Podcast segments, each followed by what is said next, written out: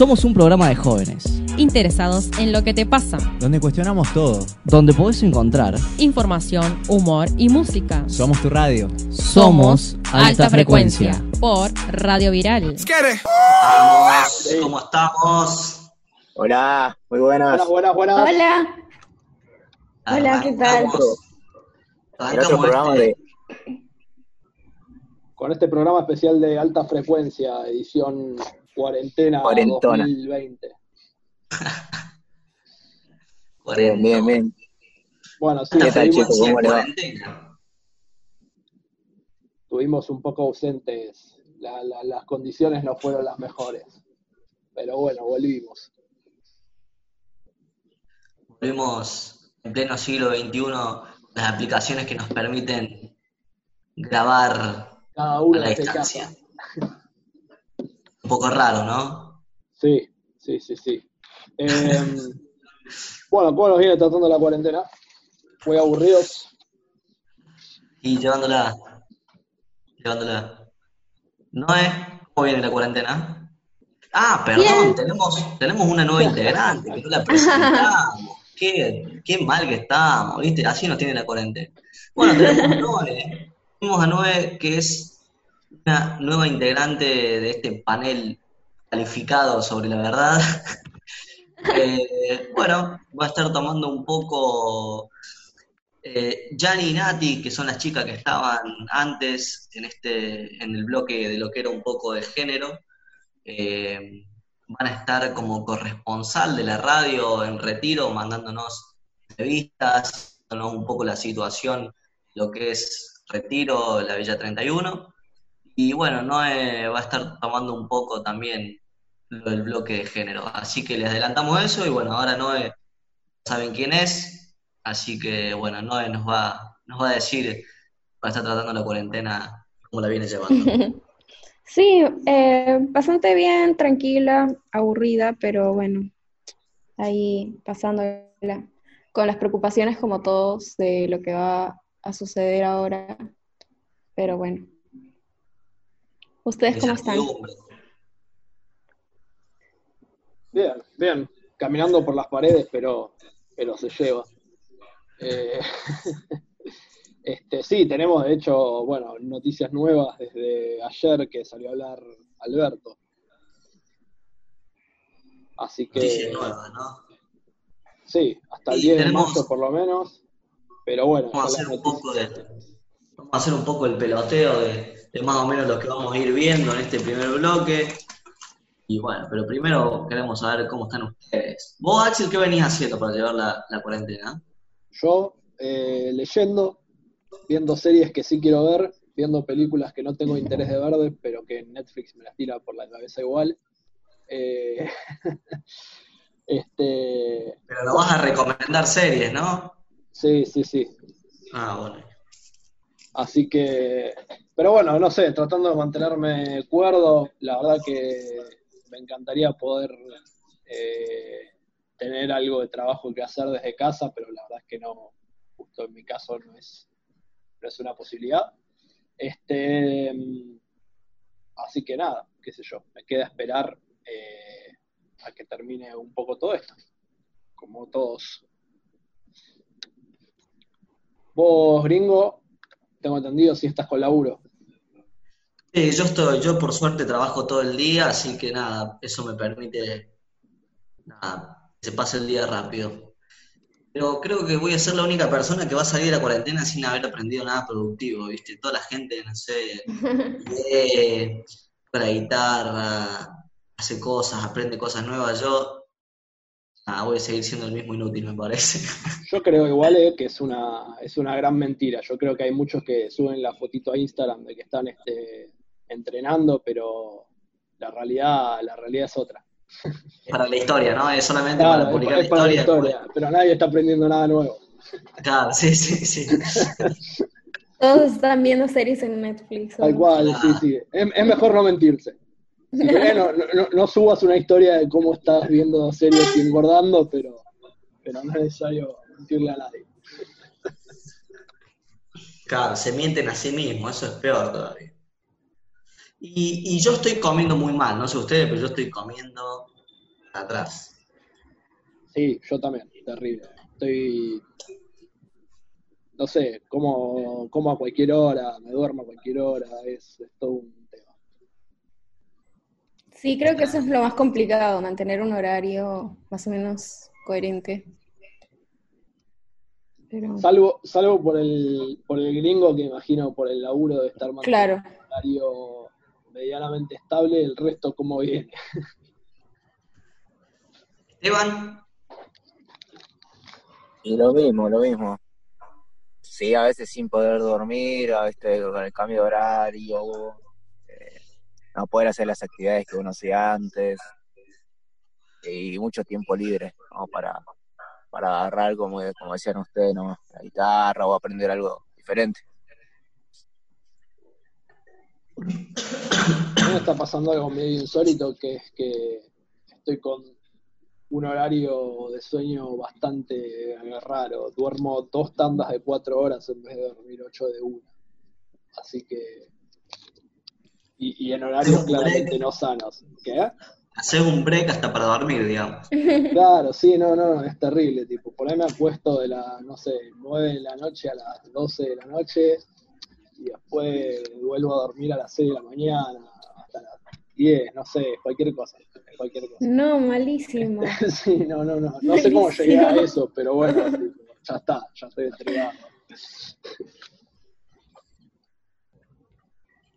Bueno, quieren que arranquemos un poco con las noticias, las últimas noticias que vamos viendo y después vamos haciendo un peloteo. De una.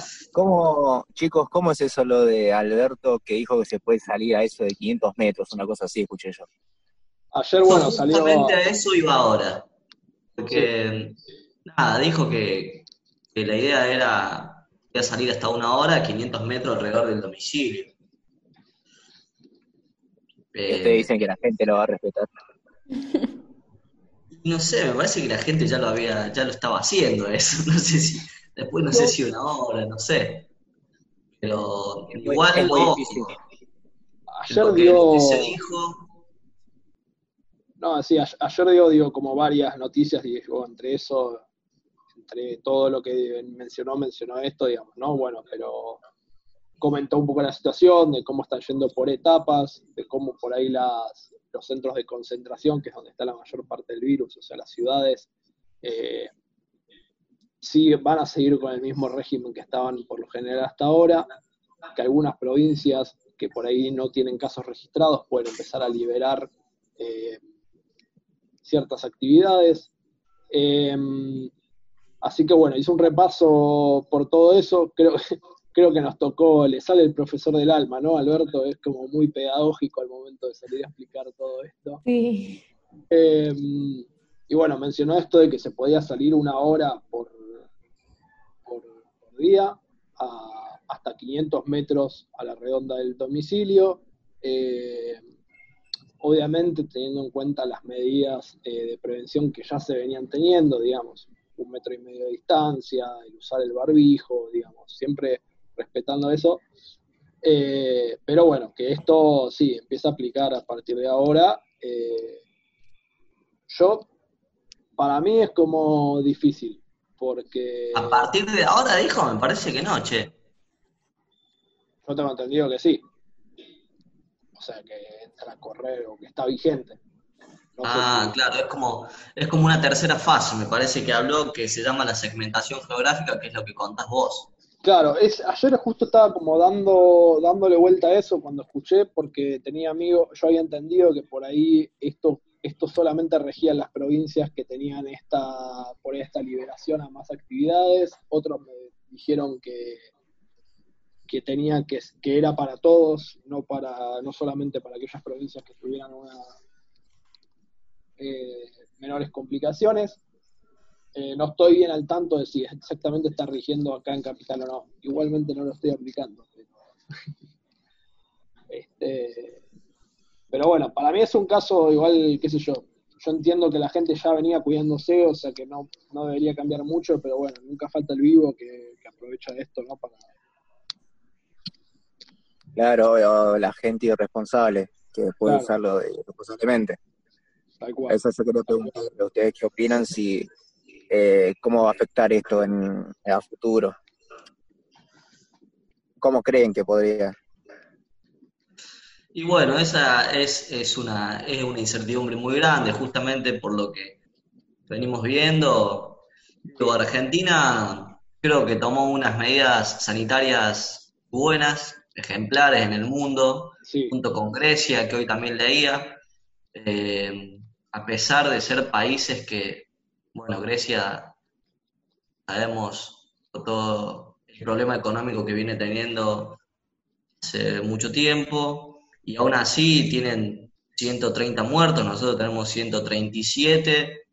170 y pico tenemos muertos, estamos actualmente de ese número. Ah, un poco más. Bueno, ¿y de cuántos infectados? ¿Te acordás, Axel, de cuántos infectados? Eh, creo que estamos alrededor de 3.600, algo así. Ya te, ah.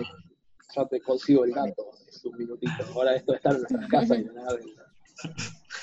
El tema es que en esta cuarentena, nada, hay después hay una, hay una contradicción, es que no todo el mundo puede hacer la cuarentena obligatoria, ¿no? Hay gente que no sé, por ejemplo, en la Villa 31 hay gente que no, que no puede hacer la cuarentena. Imagínate una familia con cinco pibes en la casa, ¿cómo hace cuarentena en un espacio reducido, sin agua potable? Miles de personas que viven hacinadas. Y el tema es que eso es lo complicado. Y después un poco lo que decía Esteban es cómo se viene después la situación económica. Eh, por ejemplo, en Europa, a ver, yo creo que esta pandemia también deja al descubierto los grandes problemas que tiene este sistema, que es el capitalismo, de, deja al desnudo que prefieren mil veces las ganancias antes que la vida humana. Y eso lo vemos en Europa, España, Italia, que prefirieron cerrar los aeropuertos, no cerrar los, los comercios solamente para, para que no nada, para que no se detenga la economía y bueno, y hoy están como están, ¿no? Sí, tal cual. Bueno, nosotros, de hecho, mira, justo acá tengo un poco los números. Eh, la Argentina está en, un total de casos de 3.780, con 187 muertos. Mientras que si vamos al caso de países como los países principales de Europa, tienen todos por arriba de 150.000 infectados o de casos totales. Este, casos como España, Francia y, Italia tienen arriba de 20.000 muertos. Y si vamos al caso de Estados Unidos, está llegando casi a un millón de infectados, de hecho tiene 980.000 eh, casos y eh, tiene un total de muertos de 55.000 arriba de 55 mil. Bueno, y exactamente, en, Estados Unidos, o son estados, y cada estado es como, no sé, bien independiente, entre comillas, de la, la, cuarentena obligatoria, y, Trump no estuvo para nada de acuerdo, y hay todo un problema en Estados Unidos. Bueno, y eso también es todo este tema de, del pensamiento del capitalismo que le importa más las ganancias la vida humana. Y después hay un dato muy interesante, que no contemos solamente las personas que fallecieron por el coronavirus. Hay millones de personas que fallecieron por no poder acceder a la salud por el tema del colapso de la... Y acá está el dato. 183 mil personas en todo el mundo hasta el 22 de abril, pero en ese mismo periodo fallecieron 950 mil personas, otras causas por no poder acceder a la atención médica.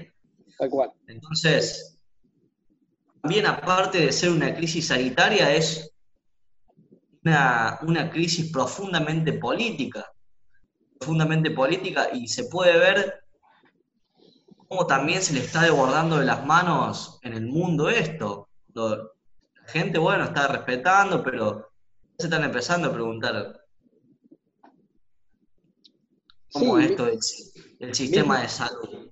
Mismo creo que, bueno, acá también, ¿no? todo esto, digo, se, se, habla un poco de que todo esto de la cuarentena, ¿no? No viene por, a veces tanto por el caso de solo de los contagios, sino por el hecho de poder frenar eh, la rapidez de los contagios para que el sistema sanitario de cada país pueda bancar ese, ¿no? ese nivel de, contagios o de, ¿no? Por la, el- porque faltan respiradores, porque por lo que fuese, o sea, el, sistema no aguanta esa cantidad de, de- casos. Entonces, tienen que.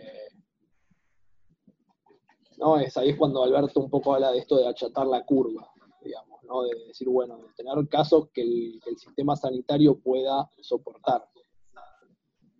Sí, igual de eso depende también de, del, de, la, de la política, ¿no?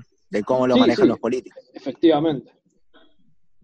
En el caso, como se habla de, de Estados Unidos, eh, Trump se podría decir que no, no, o sea, no tiró medidas eh, estrictas. O sea, solamente tiró como consejos, que tomen distancia y todo eso, pero sin embargo la gente en Estados Unidos eh, sigue yendo a las playas. Hace poco salió una noticia que se llenó una playa, eh, se siguen llena- llenando las playas de California, Sí, sí, sí, sí. A- Bueno, a pesar y- de, Y el otro caso sí también grave que tenemos y que no está muy lejos es Brasil, digamos, ¿no? Que viene pasando por toda una gran crisis política, eh, por, bueno, las medidas que viene tomando Bolsonaro, que no son para nada las medidas ideales. Este, Brasil tiene, si no me equivoco, eh, casi 4.200 muertos. Eh, así que nada, sí, es, digo, ni siquiera tenemos que irnos al otro lado del mundo para ver lo que, lo que pasa Claro, cuando, no claro. se, cuando, cuando no se toman las medidas adecuadas. sí, sí. Incluso gente Sí. burlándose. Yo, hay una, hay una nota muy buena, que me parece que está buena leerla. Digo que esta, la pandemia invita a, a que nos repensemos, ¿no? ¿Qué producimos? ¿Cómo lo producimos? ¿Para qué? ¿Y para quién lo producimos? Porque, digo, todo esto de la superexplotación, que aparte del coronavirus, después tenemos también lo de la superexplotación de los recursos naturales, ¿no? Eh, eso también tiene un poco este sistema que vos no vendés lo que le hace falta, digamos, a tu pueblo, sino que vendés lo que te da mayor ganancia. Bueno, y ese también es, es un problema. Y, y vemos que es esto de- de- del individualismo que genera este sistema es, totalmente contrario a, las salidas colectivas y, hay que pensar también un poco en, la- en las salidas colectivas. Y me parece que es muy importante lo que se viene haciendo. Por ejemplo, tenemos una entrevista que vamos a, pasar a escuchar en- en breve.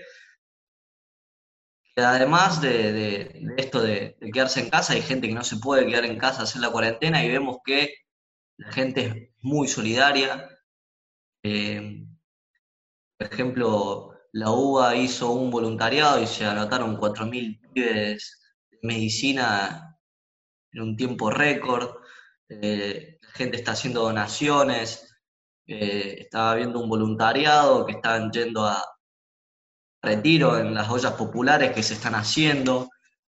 Y bueno, es, es muy, lo que iba al principio, es muy difícil hacer una cuarentena si la gente está pasando hambre. Y después, ¿qué va a pasar cuando, cuando este, este virus llegue, llegue a los barrios más, más pobres, más hacinados, más humildes? ¿no? Y eso, eso es, eso el- ese es el gran, el gran riesgo ¿no? de este virus y, y toda la problemática social que, que tenemos hoy en día, más en las villas.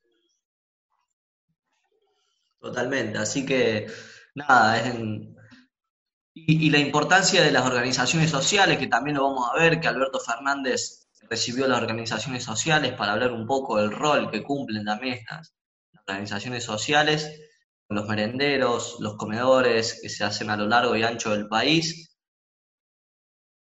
y también los recursos que le están haciendo falta a estos comedores, porque hay muy pocos comedores que son asistidos por, los gobiernos y después la mayoría de los comedores son garantizados por los compañeros de las organizaciones sociales, por las diferentes personas, por las donaciones y demás. Entonces, bueno, hay un debate muy grande de cómo se va a seguir llegando a esta cuarentena y, y lo que decía Esteban, cómo, cómo se viene después. Así que si quieren, los invito a que escuchemos a Santi, el corresponsal que hace la entrevista, y a Violeta de la CAC. eh, nos va a contar un poco qué es la CAC y, lo que siguen haciendo en la cuarentena. Eh, nada, que hay muchos que se pueden quedar en casa, pero los que no se pueden quedar, eh, nada, vamos a escuchar la entrevista de Santi que le hizo a Violet. Vale, perfecto. Vamos entonces Dale, con dale. Bueno, estamos acá con Violeta en la CAC de San Cristóbal y nos va a contar un poco de qué es este lugar y cómo funciona. Bueno, la CAC es la Casa de Atención y Acompañamiento Comunitario que funciona desde diciembre del 2017 acá en el barrio de San Cristóbal. ¿Cómo se empezaron a organizar a partir de la crisis sanitaria? Bueno, a partir de la crisis eh, tuvimos que reorganizar porque lo que pasó a ser principal fue el comedor y los merenderos a partir del decreto que sacó el presidente que tienen que seguir funcionando. Por supuesto que si antes estábamos en una situación de emergencia alimentaria, ahora se agudizó muchísimo más con el tema de la pandemia. Y bueno, eh, pasamos a sacar, digamos, de, de funcionar acá adentro, pasamos a sacar ollas para afuera. Del comedor se pasó a ollas de una a dos a tres y cada vez más gente empezó a venir. Y mm, al principio fue bastante difícil la organización de eso y sobre todo por el tema de la mercadería. Y además, eh, lo primero que hicimos fue sacar un, un flyer con información de atención telefónica para todos los problemas de adicciones y de violencia de género, que es una de las cosas que hacemos acá. Pero bueno, como no se puede más presenciar, eh, sacamos números de teléfonos y contactos a través de las redes para poder seguir trabajando con la gente con estas problemáticas. ¿Cuánta gente viene a comer al comedor? ¿Aumentó a partir de la pandemia? Aumentó muchísimo a partir de la pandemia. Eh, si nosotros teníamos, por ejemplo, no sé, 100 raciones de comida, empezó a aumentar y ahora estamos entre 300 y 400 raciones o a veces más.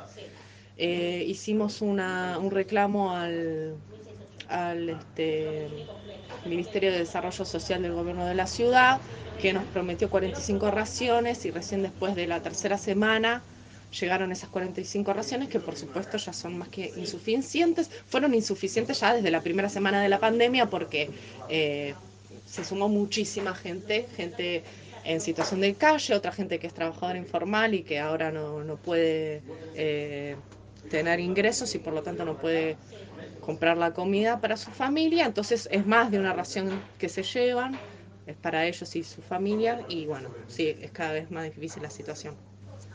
¿Funciona todos los días la CAC? Sí, funciona todos los días desde que empezó la pandemia. Decidimos abrir la CAC y mantener esto que te decía del comedor, sobre todo el tema de la, la comida. Entonces hacemos de lunes a viernes a las 5 de la tarde, al, el sábado a la 1 del mediodía y el domingo decidimos con la juventud, eh, la CCC y otros que se han acercado eh, hacer un merendero también a las 5 de la tarde. Entonces está abierto de lunes a lunes. ¿Y qué es lo que más necesitan? Y lo que necesitamos es mercadería, básicamente, porque, bueno, está muy complicado, cada vez viene más gente y es muy difícil sostener esta situación. Nosotros también eh, hicimos una publicación para pedir donaciones, muchos lo hicieron eh, comprando comida y, nos, y organizamos pasarla a buscar entre los distintos domicilios que se ofrecieron y eh, también otros decidieron depositar eh, dinero, para eso eh, pusimos una cuenta para que lo pudieran hacer. Con esa plata nosotros también compramos mercadería y realmente eso fue de gran ayuda porque es muy insuficiente la mercadería que llega del gobierno de la ciudad. ¿Se suman a trabajar y aportar los vecinos? Sí, la verdad que sí, eh, no solo los vecinos, sino también la gente que viene a buscar comida, mucha gente en situación de calle que se ofrece como voluntaria. De hecho, ahora vamos a organizar para el jueves eh, con esta gente eh, para hacer mascarillas, máscaras para eh, mandar al Ramos Mejía y otras que queden acá también para los compañeros que están trabajando. Entonces, este, eso la verdad que es muy positivo.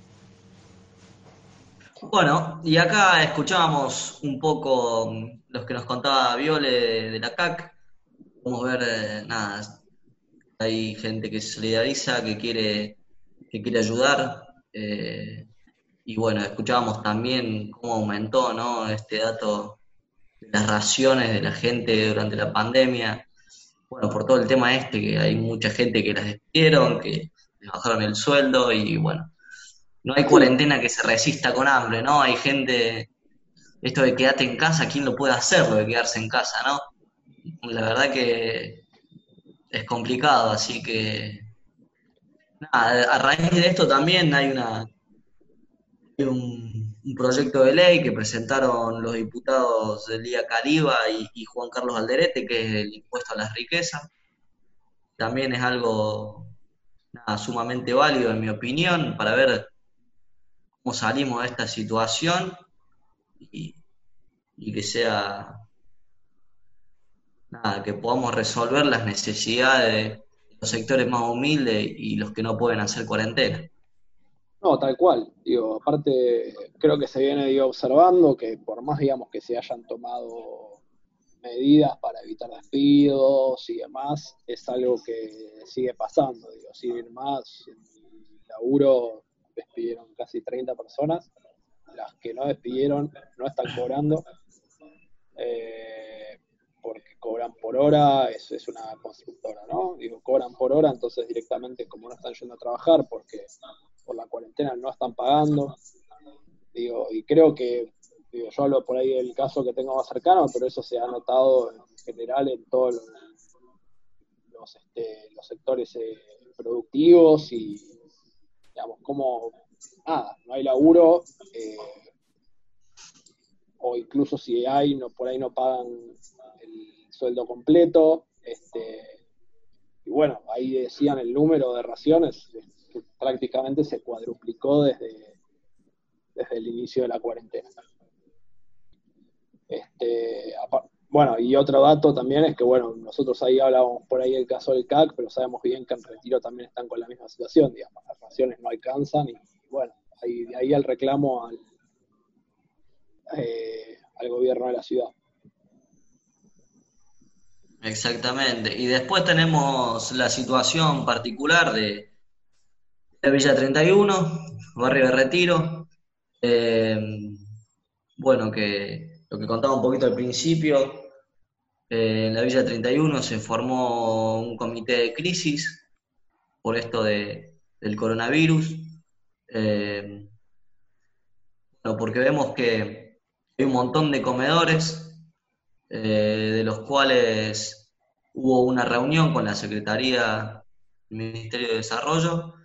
Eh, bueno, básicamente se pedía, había 55 comedores, eh, se pedía que se asistan a estos comedores, porque comentaba en un principio, eh, los comedores de esos 55 garantizan aproximadamente 6.000 raciones y las asistidas por el gobierno son de 1.800 raciones, entonces las otras 3.200 raciones las garantizan los compañeros, las donaciones y demás. Entonces, bueno, un logro muy importante a partir de, la negociación con la Secretaría, de que el Comité de Crisis logró eh, un, un avance, si se quiere, menor, pero van a asistir ocho comedores. La verdad, es nada. Bueno, es un, paso que, permite ver que en la organización del barrio, con la unidad de todos los comedores, eh, bueno, lograron arrancarle que sean ocho comedores asistidos más y bueno, vamos a ir informando también un poco cómo, cómo se dan estas negociaciones y, ver, eh, seguir en la lucha para, para, que se sigan asistiendo más comedores y, y no solamente 8 de los 55 que son. Así que bueno, para terminar un poco el bloque este, si alguien quiere decir algo, pegar algo, puede decirlo. Nada, que si alguien está en la posibilidad de hacer una donación para estos comedores, también puede entrar al Instagram de eh, UBA Donaciones, arroba UBA Donaciones, y comunicarse con los chicos para que puedan pasar por sus casas y recoger lo que sea que tengan para apoyar. Sí, estaba por proponer lo mismo. Excelente. Eh, bueno, tenemos los compañeros de la UBA que están haciendo, bueno, moviéndose ellos un poco para juntar las donaciones y hacerlas llegar a- al barrio. Así que si, si están interesados en colaborar o, o pueden dar una mano, este, como dijo Noé, el link, eh, el, el usuario de Instagram, ahí pueden comunicarse para hacer llegar sus donaciones. Nos vamos a escuchar una música y terminar el primer bloque. Dale, ¿con qué música vamos? Vamos, vamos a escuchar un poco de rock. Perfecto.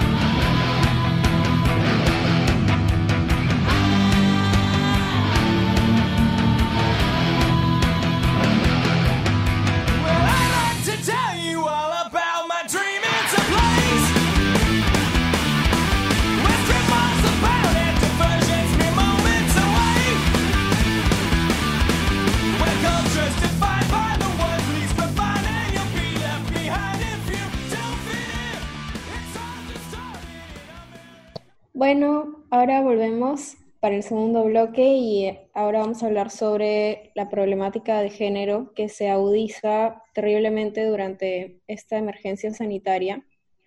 Eh, les comento que ha habido un aumento en denuncias solo durante la situación de pandemia del 39%, solamente en estas últimas semanas. Y bueno, hay muchas mujeres que, como sabemos, las mujeres son las que terminan siendo las encargadas del cuidado en la mayoría de los casos, la mayoría de familias, no solo de niños, sino también de adultos mayores o personas con eh, imposibilidad de movilizarse.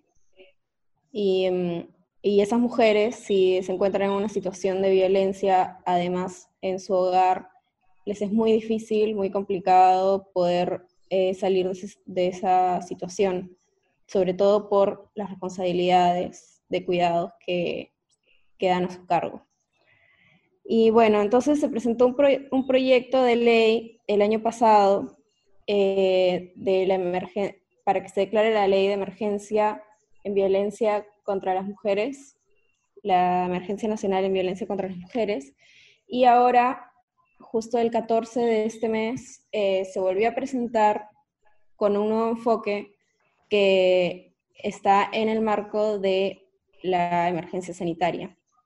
Y eh, lo que se pide con este proyecto es que se declare la emergencia en violencia contra las mujeres, que se destinen recursos y partidas necesarias para que los ministerios o cualquier entidad del Estado pueda fortalecer sus programas estatales que ya existen y crear nuevos programas para la defensa de estas mujeres en situación de violencia y para también que puedan actuar rápidamente, porque eso es lo más importante en estas situaciones, que se actúe rápido para que no llegue a lo más grave, que son los femicidios. Y mm, bueno, entonces aparte de esto que se, que se exige que se destinen los recursos necesarios, también se está eh, proponiendo una- la creación de un programa de 100.000 promotoras territoriales, que estas promotoras vendrían a ser referentes de cada barrio. eh, se propone también un trabajo de formación para estas promotoras, para estas mujeres que vendrían a ser las, mujeres que dan la cara en cada barrio si es que alguna mujer necesita ayuda inmediata o necesita incluso hablar sobre su situación. Cualquier tipo de apoyo lo puede encontrar en estas eh, promotoras que se encontrarían. Sería algo así como una suerte de capacitación, digamos, para, para las promotoras. Eh, sí, eh, según lo que tengo entendido, que la diputada Lía Caliba, que es la que está presentando este proyecto, eh, contaba en un vivo de Instagram, que si desean lo pueden ver en la página de Facebook de, de la campaña, ella explicaba que este, esta capacitación va, va a ser al mismo tiempo que las mujeres ya están ahí en el territorio, porque es una cuestión de aprendizaje que tiene que estar, eh, o sea, tiene que ser reforzada con el trabajo de universidades, de organizaciones de mujeres, de sindicatos, todo eso tiene que unificarse y, e ir aprendiendo, porque también a la hora de hacer acompañamientos de violencia eh, se va aprendiendo cómo actuar mejor, de una mejor forma, cómo actuar rápidamente y también que el resto de la sociedad se involucre para poder alertar a tiempo. Entonces, sí, sería algo de formación, pero también... Eh, sí, sin, dejar de brindar apoyo, eh, digamos, y sin cortar el trabajo que ya se viene dando, imagino. Exacto, sería algo más para reforzar ese trabajo. Que ya, exacto, ya existe. Eh, bueno, también se propone un voluntariado. Desde aquí se está proponiendo un voluntariado desde la emergencia para que se cree una red de mujeres eh, que podamos proponer, que podamos eh, estar alertas, que podamos difundir la información necesaria para que cualquier mujer que esté en una situación de violencia pueda acceder a los recursos del Estado que, o sea, que son ellos quienes realmente pueden detener estas situaciones. Y hay muchos refugios que se han cerrado para la cuarentena, ¿no? Los mantienen abiertos. Según sí, tengo entendido. Sí, este proyecto de ley también exige que se, que se cree, eh, que se provean estos refugios muchos más refugios porque son necesarios para que estas mujeres puedan salir de sus hogares. Y además también lo que exige es, que es algo muy importante, porque la violencia económica también es un factor que no permite que estas mujeres puedan eh, salir de esta situación, que es decretar un ingreso familiar de emergencia para mujeres en situación de violencia de género. Y es decir, que cuando se asigne eh, este apoyo económico del Estado pueda ir directamente hacia la mujer y que la persona, el, el agresor no tenga que ese poder de quedarse con ese dinero. Esto es más o menos lo que propone la ley. Y bueno, tenemos una entrevista con una de las chicas que están siendo promotoras territoriales eh, de la campaña y nos cuentan mucho, con mucho más detalle eh, cómo está funcionando todo esto en el barrio. Sí, que aparte es una, tengo una de las promotoras de la Casa de la Mujer que hay ahora en Retiro, ¿verdad?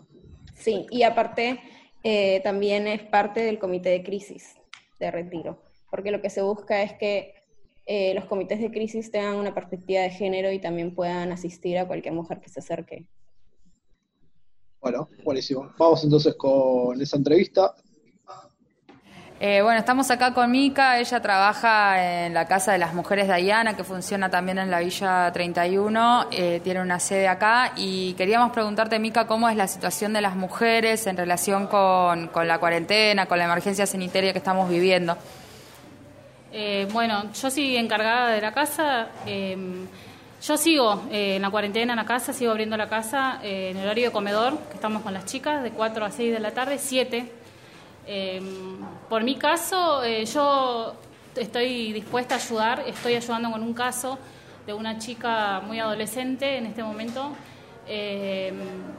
nada, la verdad que hay mucho silencio en el barrio eh, con respecto a la ayuda de, con las chicas que están con violencia. Tuvimos que parar un poco el parar un poco, ahí tenemos muchísimos casos, tuvimos que parar un poco con los casos y las chicas que, que están eh, ahora con todo el, el tema de, denuncias, todas esas cosas, eh, no tienen ninguna respuesta del, del, de la justicia en este momento, pero bueno, nosotras lo único que hacemos es tratar de ayudar, acompañar y estar con esta palabra.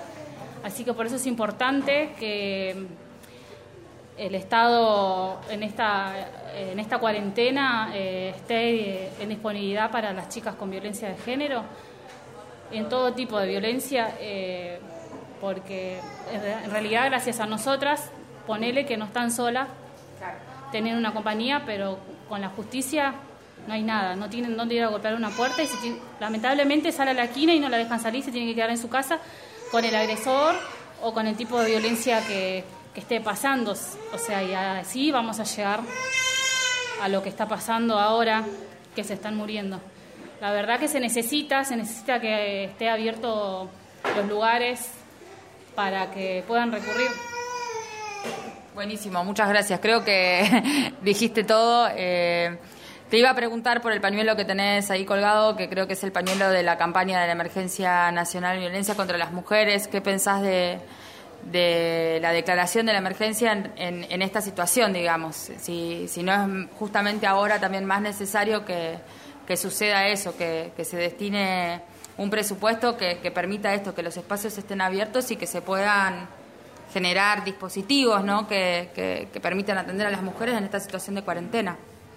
Eh, sí, lo que nosotros ya veníamos viendo, eh, necesitamos que eso ya se le esté, ¿cómo se dice? Se declare. Se declare y necesitamos, la verdad que necesitamos presupuesto. Nosotros, en sentido de, tuvimos, antes de la cuarentena, tuvimos que acompañar a muchas personas como bien se sabe que vamos a hacer una denuncia a una fiscalía, estamos mañana, tarde y noche y en las cuales hay, hay chicas que no tienen para, para un boleto, que no tienen para comer en todo el día estando esperando una denuncia, que sea rápida, eso también necesitamos que sea rápida, porque hay compañeras eh, promotoras que tienen que pagar de su bolsillo, eh, una sube, un plato de comida, eh, para la, la, que está sufriendo violencia, porque tenemos compañeras que la acompañan, hacen. Entonces nosotros necesitamos también como casa, como promotoras, eh, necesitamos un ingreso, un ingreso en los talleres este, productivo, porque nosotros lo que queremos hacer es un ingreso para producir y tener ingresos para nosotros y poder ayudar a todas en ese sentido. Y como promotora, eh, la verdad que sí, necesitamos ser alguien, necesitamos vocalizarnos más, saber expresarnos, eh, para poder acompañar a una chica que está pasando violencia de género y digan, bueno, yo sé, o sea, yo puedo ir a acompañar a alguien y sé cuáles son mis, mis derechos y cuál es, cuál, eh, cómo me tienen que atender a mí, cómo expresarme hacia la otra persona, no que te digan sentate, estás cinco horas sentada, en cambio si yo voy como promotora y algo que acredite que yo soy promotora y sé cómo la puedo ayudar a ella, me tengan que atender en el momento y cómo debe ser y me tienen que dar las respuestas que realmente nos tienen que dar. No que mandar a tu casa y la justicia actúa cada dos meses, porque es así. La justicia tiene que actuar en el mismo momento en el que la, en el que la, claro, en que vas a hacer la denuncia. La verdad que es lo que también estamos luchando en la casa para que algo acredite a, a nosotras que somos promotoras, vayamos a hacer una denuncia a la comisaría y que, diga, bueno, sos promotora, la traigo a ella y no atiendan en el momento, eh, nada más, es para que sea más rápida todo el papel de denuncia, sea como sea la, la situación, que sea física, verbal, lo que sea, pero tiene que ser rápida, inmediata. Buenísimo, Mica, muchas gracias y bueno, seguimos acá acompañando la Casa de las Mujeres de Diana y seguimos la lucha de las mujeres. Eh, gracias.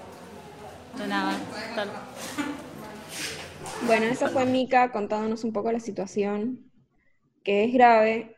Eh, es grave porque muchas mujeres no, no están recibiendo la atención a tiempo que necesitan.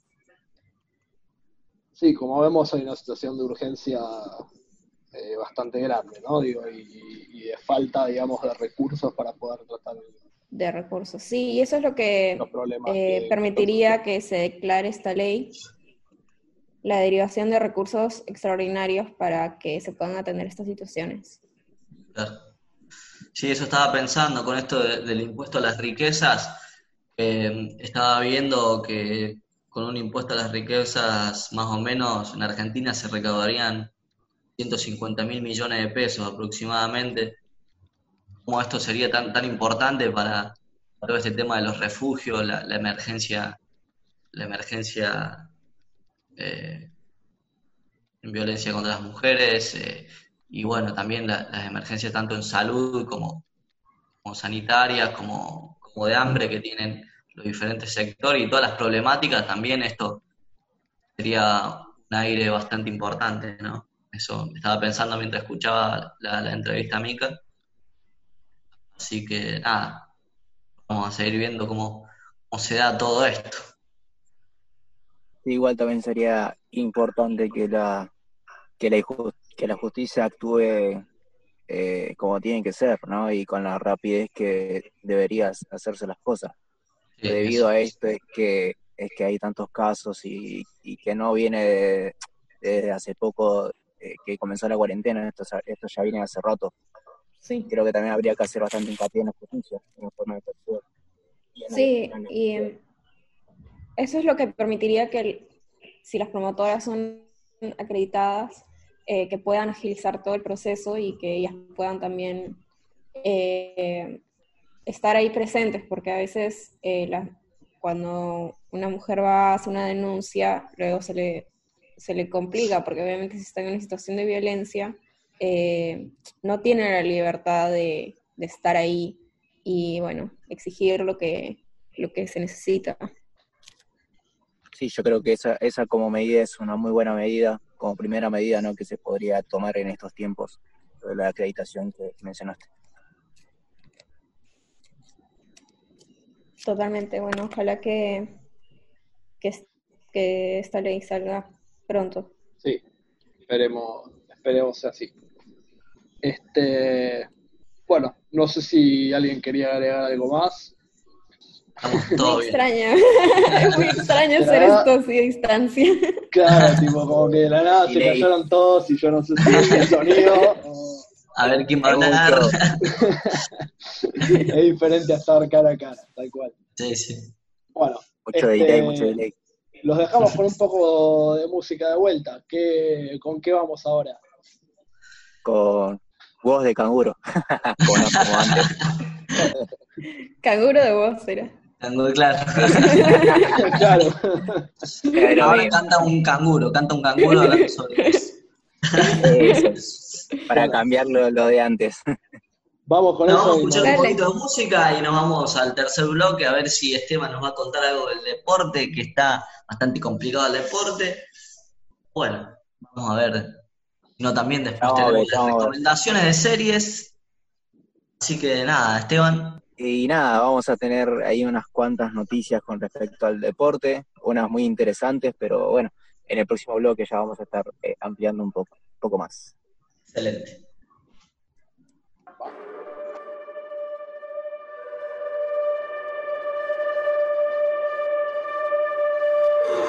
I'm a troublemaker, changed by the things I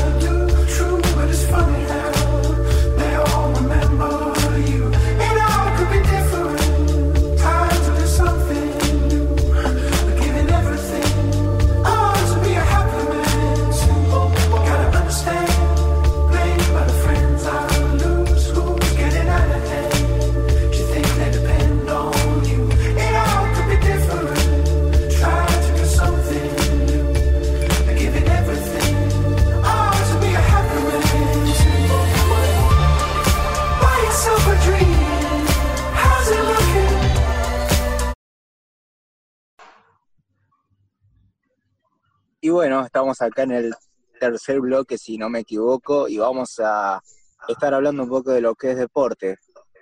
Eh, mm, a raíz de, de todo esto, ¿creen que algún torneo, algún deporte se haya beneficiado con respecto a esto de la pandemia?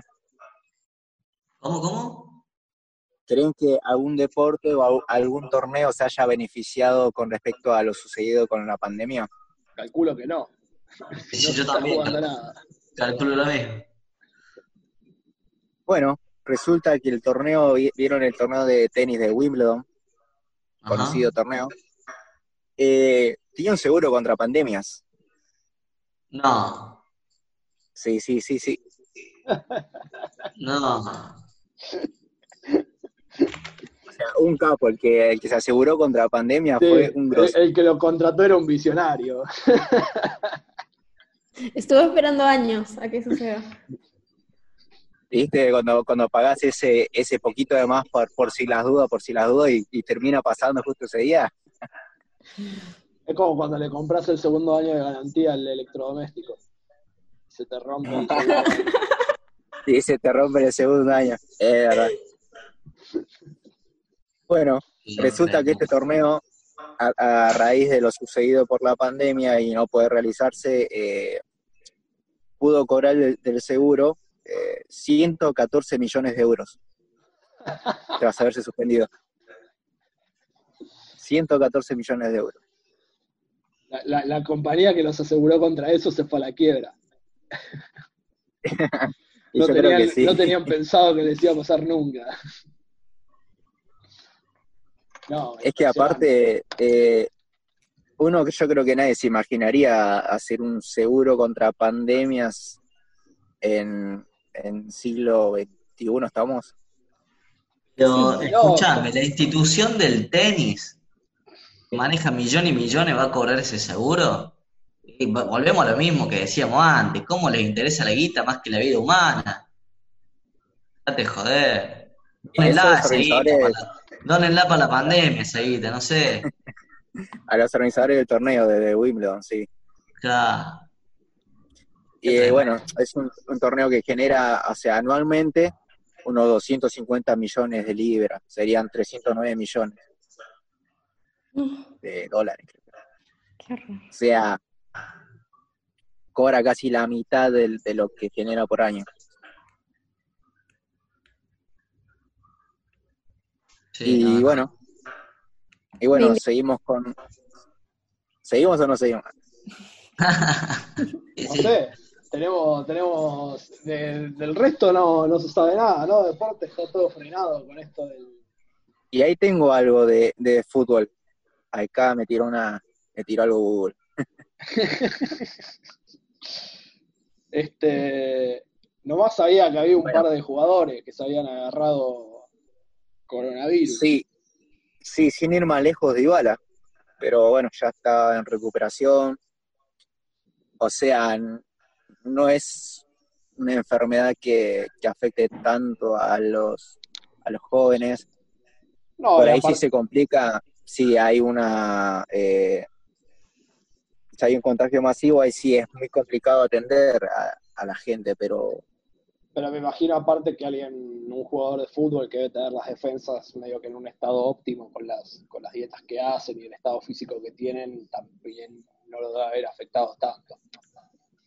sí, igual eso fue a raíz de que uno de los jugadores, volviendo de vacaciones al, al- a Italia, a la Juventus, eh, bueno, terminó contagiando no tan solo a Dybala, sino casi al equipo entero.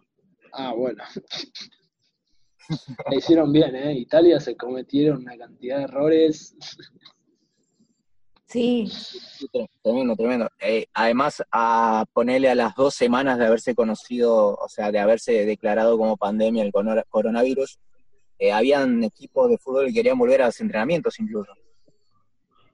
Sí, sí, Italia hizo, hizo un poco cualquiera, creo. Pero bueno, así, así están ahora, ¿no? ¿Qué, es- qué se va a hacer?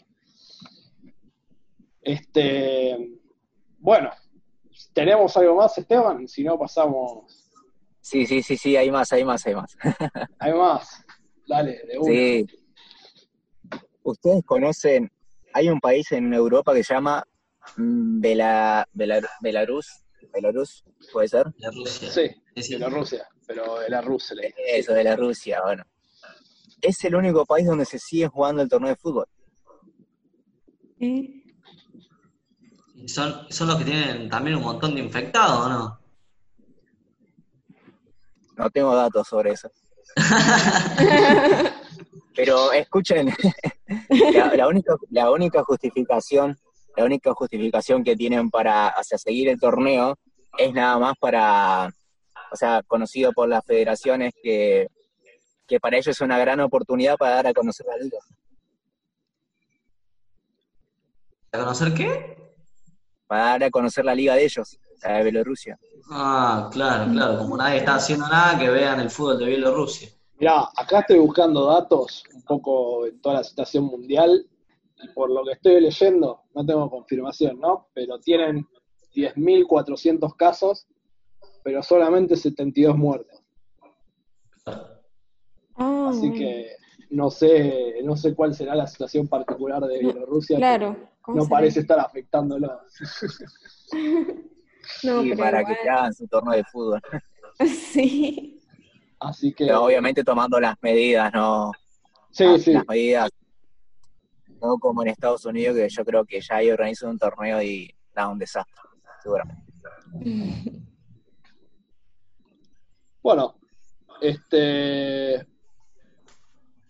Pasamos. ¿Tenemos algo más? Yo no sé, yo no sé qué mirar ya en cuarentena. Sí, un poco que yo, yo creo que como dije al principio, digo, estuve viendo películas que no tenía que ver, películas que vi más de 10 veces y que Netflix me las tiraba por la cabeza y decía, ah, ya fue. y las miraba de vuelta.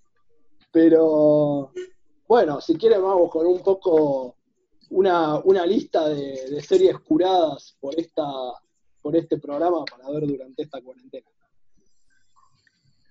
¿Qué tienen, qué tienen para recomendar, muchachos? ¿O quieren que arranque yo? Yo, yo arranco, yo arranco. Yo tengo para recomendar dos series que es medio difícil que una serie me atrape. Eh, una media polémica y la otra es excelente. La primera que les recomiendo que vean es Ozark. Si no la vieron, véanla en Netflix. Trata sobre un licenciado, creo que en economía, que lo que hace es lavar plata para el narcotráfico o un cartel mexicano. Y nada, la familia no sabe nada, a raíz de eso la familia se entera. Nada, les cuento un poquito la trama. Y se van a vivir a un pueblo para empezar todo de cero, pero para seguir lavando guita para el narcotráfico. Y nada, las- cada vez se complican más las cosas en la serie. Es como si fuera Breaking Bad, que te da una ansiedad porque vos decís, este chabón se mete en más y más quilombos, ¿cómo va a salir de esta? ¿Cómo va? Y te da una ansiedad la serie en el sentido de, Dios, les quiero ver el desenlace de esta serie. Es muy buena y es muy, muy tremenda. Así que yo se las ¿Cuántas recontra recomiendo. temporadas tiene? Hasta ahora eh, salió la tercera en Netflix hace poquito, yo ya me la terminé, obviamente, me la fumé a la serie. Pero continúa, Eh, digamos. Sí, sí, continúa, es tremendo. ¿eh? Se las recontra recomiendo. Y la segunda que tengo para recomendar es medio polémica porque es una serie española que se llama Boy Boy, que tiene una sola temporada, creo que son 13 capítulos. ¿Cómo se llama? Creo que. Boy Boy se llama. Ok. Media polémica porque la trama es gira alrededor de una stripper.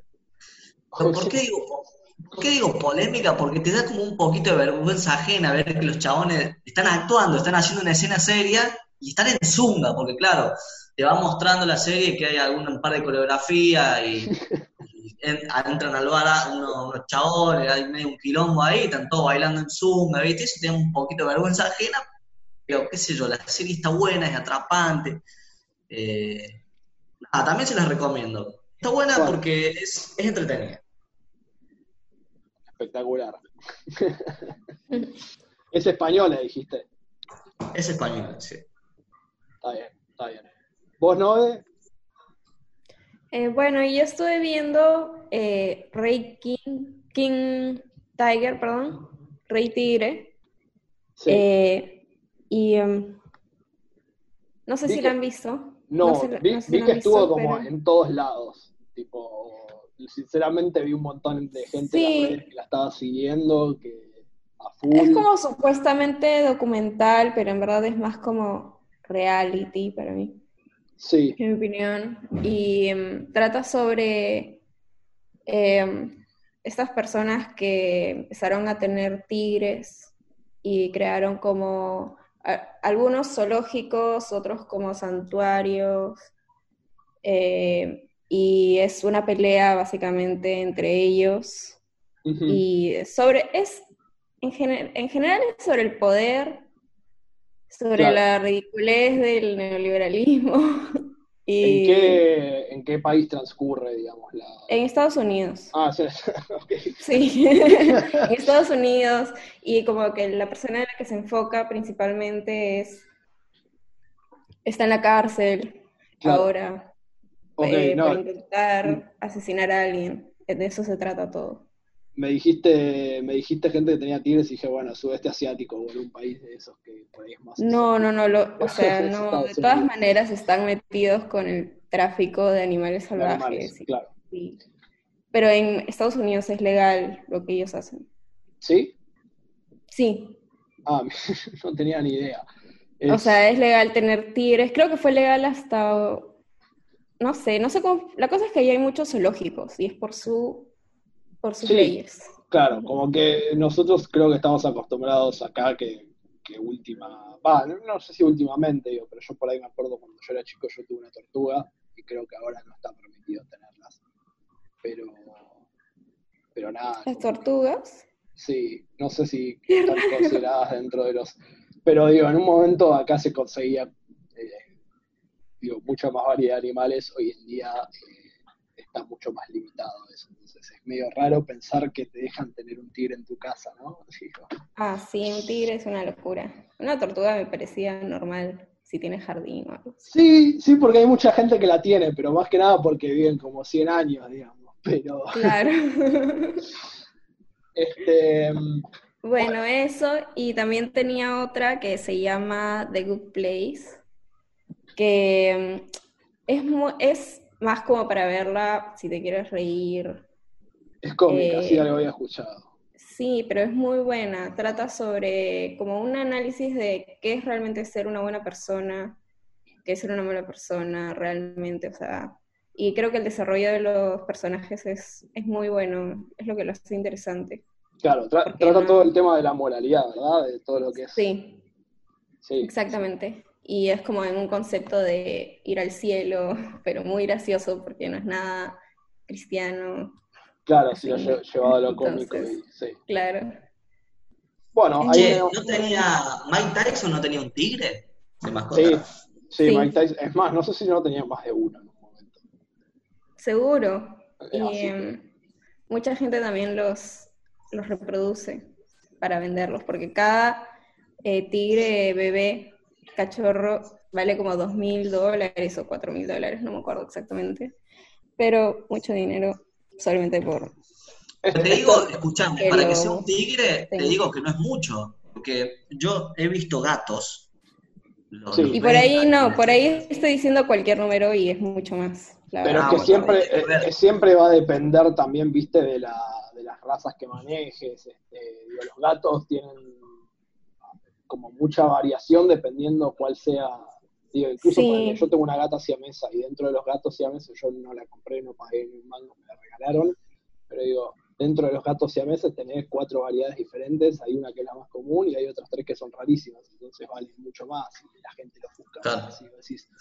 Este, entonces Sí, siempre es como que va, va dependiendo. de- Yo tenía, tenía un ex compañero de laburo que tenía un gato que se llama la raza de sabana, son gatos grandes, Sí, que tienen el tamaño de un perro más o menos, que, que le salió mil dólares. sí, yo sé cuál es. Es el. Ah, no me sale el nombre. Pará, lo mejor de esto es que el chabón lo saca a pasear al gato, porque no es que El- puede hacer las piedras como cualquier otro gatito, ¿no?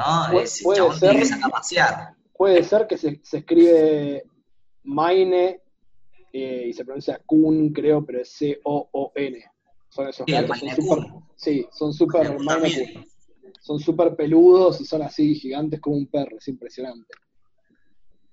Mataría por tener uno de esos, ¿eh? Igual. Mira no la serie lepto, y- pero. Mira la serie y ahí hablan mucho sobre no sé, el poder que le hace sentir a la gente como tener un tigre o tener estos, estos animales que valen Claro, súper dinero y que, claro. bueno, Sí. No, yo me imagino, vos disculpame que yo te diga, pero yo tengo una gatita de tres meses que te rasguña y te queda doliendo tres días, imagínate si te rasguña un Maine Coon, un gato de eso, pero no, y, Ya, y- y- y ni hablar un tigre, un tigre bengala, creo que el No. tigre bengala claro, tiene- sí, sí. eh, cuando se habla de lo, lo que es el zarpazo, tengo entendido que el tigre de de bengala es uno de los animales con más fuerza que hay, o sea que debe ser nada, te, te pegó un zarpazo y puedes estar yendo al hospital, tipo, todo porque no le diste Sí. de comer cuando te lo pidió. Sí, sí, sí. Bueno, Este, Esteban, ¿está viendo algo o no está viendo nada? Eh, no. No, no. Bueno, Igual si tengo que recomendar una serie, no sé si seguirá estando en, en Netflix, que es la de... Pasión de ¿Cómo Galibanes está en Netflix. Ah, entonces, bueno, ahí tiene... Primero que nada, pasión de ga- galibanes. ¿no? Galibanes. ¿Eso es un tigre qué es eso? ¿Una especie? De gavilanes. No, la que, la que yo veía mucho era de la de ¿Cómo conocí a tu madre? No sé si se- seguirá estando ahí. How I Met Your Mother. Creo que la habían sacado de Netflix. Ah, me cago. Sí, sí, en un momento sacaron así un montón de series cuando Netflix empezó a empujar eh, las suyas, digamos. Este, y bueno, cada tanto van de vuelta y las vuelven a bajar. Creo que las únicas que así que famosas que no pudieron sacar son Friends, porque bueno, todo el mundo la mira y la vuelve a ver nuevamente todo el tiempo. Eh, y los A mí no me simuladores, obviamente, papá. Los simuladores, mejor serie argentina, nunca pudo ser sacada de Netflix. Este, Y otra, sí, decías, perdón. y otra que vi en estos días que la vi de casualidad en, en Facebook, que solamente creo que tenía 20 minutos y después la terminé de ver en YouTube, que es el cadáver de Ana Fritz, Fritz algo así. Que No tenía si 20 alguno te la minutos, que es como un cortometraje. No, no, era una peli, pero nada más había 20 minutos en Facebook y la terminé de ver en, en YouTube. Ah, ok. Este, Está no sé si está en Netflix, pero bueno, sería No, no está, no buscarla. Está, pero es una recomendación, en- una recomendación en general. No está en Netflix, pero es una recomendación Está en general. Perfecto. Este, bueno, yo en realidad no, no es una serie que estuve viendo, pero es una serie que el otro día me acordé y que me parece que es- está en Netflix, es muy buena serie, eh, y se llama Atlanta. Este, la serie está medio que actuada y también dirigida por, escrita por eh, Danny Glover, que es un actor, eh, bueno, director también ahora, y Y músico. y músico bajo el nombre Childish Gambino. Este, la verdad, si lo quieren escuchar, también la música que hace es muy buena. Y bueno, la serie Atlanta un poco es eh, la, la premisa, digamos, del primer capítulo. Él es un, un, este, un pibe que abandonó la universidad, que tiene un pibe joven, que tiene una hija con, una, con la novia, con la que tampoco se lleva muy bien y todavía están como descubriendo qué relación tienen. Este, y bueno, tiene que empezar a, juntar plata para poder mantener a la hija y en eso el primo le empieza a pegar como rapero, entonces él cae a como a hacerle manager o le pide ser el manager para empezar a, ganar algo de guita.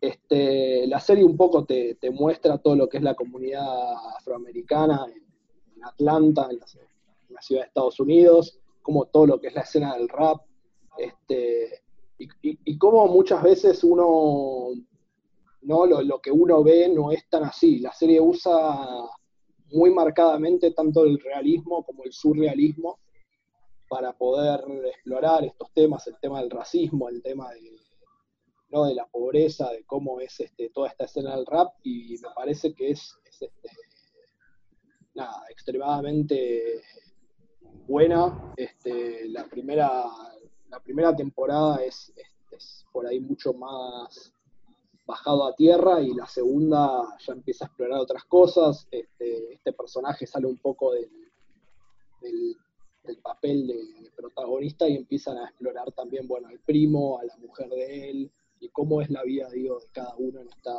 en esta ciudad y las cosas con las que tienen que lidiar, ¿no? Porque digo, el- se remarca mucho el, el racismo y cómo es allá en Estados Unidos. Y este, la otra recomendación que por ahí tengo, eh, que por ahí viene, ¿no? Con un poco todo esto, de la mano con todo esto que hablamos de la, del capitalismo y, y cómo lleva todo a un,